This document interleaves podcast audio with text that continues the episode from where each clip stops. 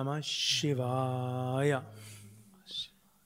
In etwa zwei Wochen ist Shivaratri, die heilige Nacht von Shiva. Und diese zelebriert die Hochzeit von Shiva mit Parvati. Und damit die Hochzeit von allen Polaritäten. Und unter anderem auch die Hochzeit des Individuums mit dem Kosmischen. Letztlich auch die Hochzeit unseres tiefen inneren Strebens mit dem, was immer schon da war, ist, sein wird. Ich will jetzt aber etwas lesen aus dem Buch Sadhana von Swami Shivananda. Sadhana, die spirituelle Praxis.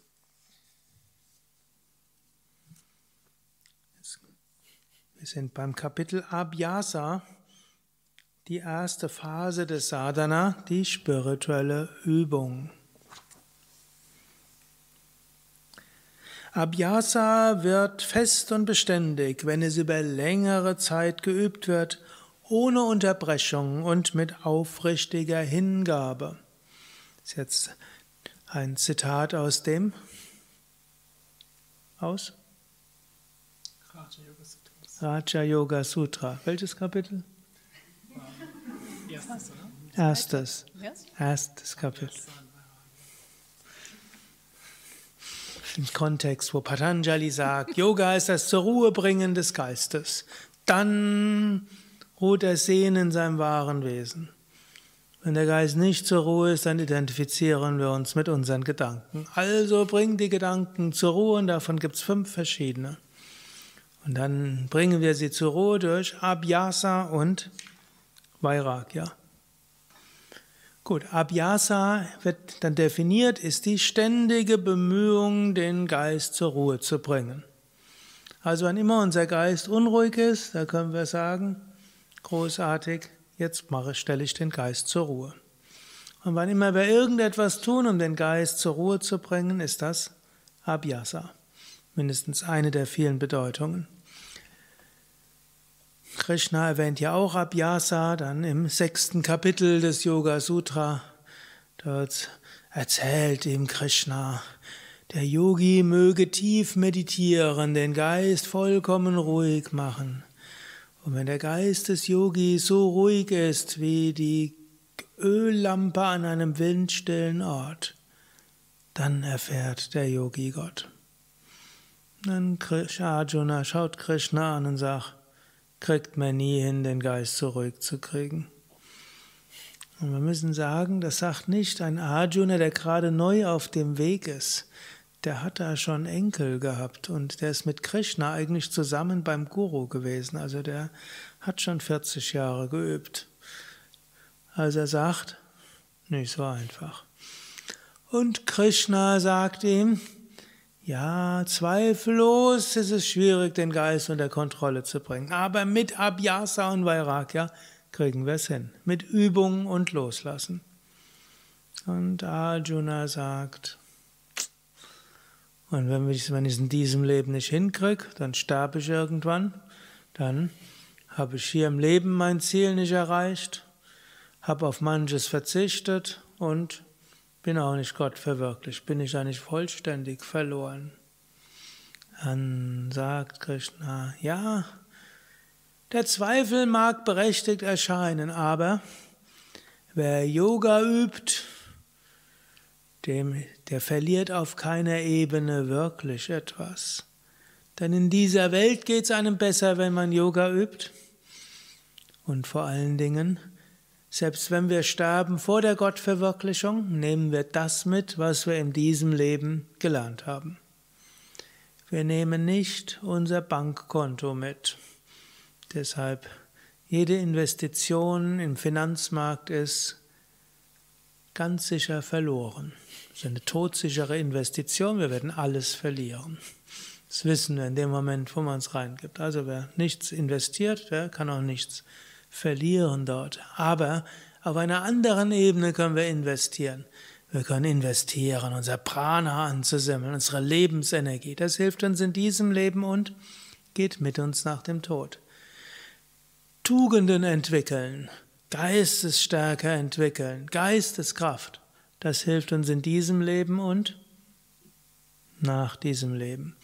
Und dann sagt noch Krishna, wenn wir im nächsten Leben wieder inkarnieren, dann wachsen wir so, kommen wir relativ zügig mit Yoga in Kontakt und dann werden wir mitgerissen von der Kraft der alten Praxis, dass wir zügig wieder das gleiche Level haben wie im letzten Leben. Viele von euch kennen das, als ihr begonnen habt mit Yoga oder irgendwann ernsthaft begonnen habt mit Yoga dann schien es vielleicht so, als ob die ersten Monate oder vielleicht auch die ersten eins, zwei Jahre ging vieles fast von selbst.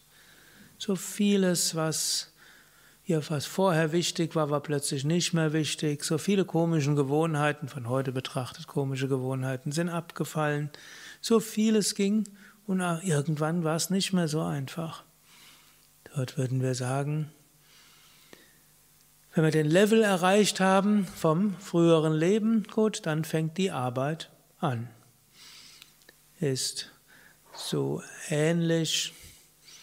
Das ist ein Beispiel, das ich gerne brauche. Wenn man als Kind und Jugendlicher Querflöte gespielt hat und dann 40 Jahre nicht mehr, dann wird man wieder anfangen mit Querflöte spielen.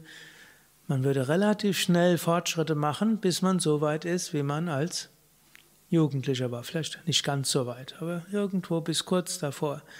Und danach wird es langsamer. Oder es gibt auch Menschen, die sehr schnell irgendein Instrument lernen. Gut, aber dann irgendwann gilt es weiterzumachen.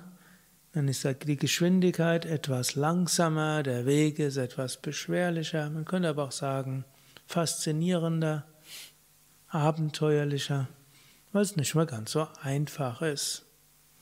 Gut, und wie üben wir dann? Und so sagt Swami Shivananda hier und Patanjali im Yoga Sutra, wenn es ausgeübt wird, Dirgakala, über einen längeren Zeitraum. Wie lang ist der Zeitraum? Bis zur Gottverwirklichung. Hm. Kann ein paar Leben dauern, aber wir üben. Und dann Nirantaya, das heißt ohne Unterbrechung. Also nicht so sagen, ja, ich habe jetzt zwei Tage meditiert, mache ich mal zwei Tage Pause. Oder ich habe jetzt drei Tage den Geist kontrolliert, jetzt lasse ich mal so richtig ein Borstentier raus.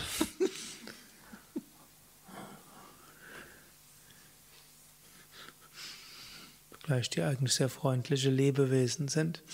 Gut, also wir sollten immer daran arbeiten, so wie es heißt, es gibt diesen großen, Patanjali nennt es irgendwo, den Mahavrata, das große Gelübde, das man sich vornimmt, fest zu verankert zu sein in Ahimsa oder man kann auch sagen, vorzunehmen, möge ich eine gute Kraft im Leben aller Menschen sein, mit denen ich in Berührung komme. Natürlich ein hoher Vorsatz. Ein hohe Vorsätze macht, gilt natürlich, man wird denen nicht immer gerecht werden, aber wir bemühen uns. Wir bemühen uns wieder und wieder. Nairantaya, ohne Unterbrechung. Und dann natürlich auch Sakshatkara, oder vielleicht auch natürlich freundlich zu sein, aber auch eine gewisse Selbstbeherrschung dort zu üben. Auch das gerade im Raja Yoga spielt ja eine noch größere Rolle, als es zum Beispiel im Bhakti Yoga wäre. Und dann kommt Sakshatkara. Und Sakshatkara heißt mit aufrichtiger Hingabe.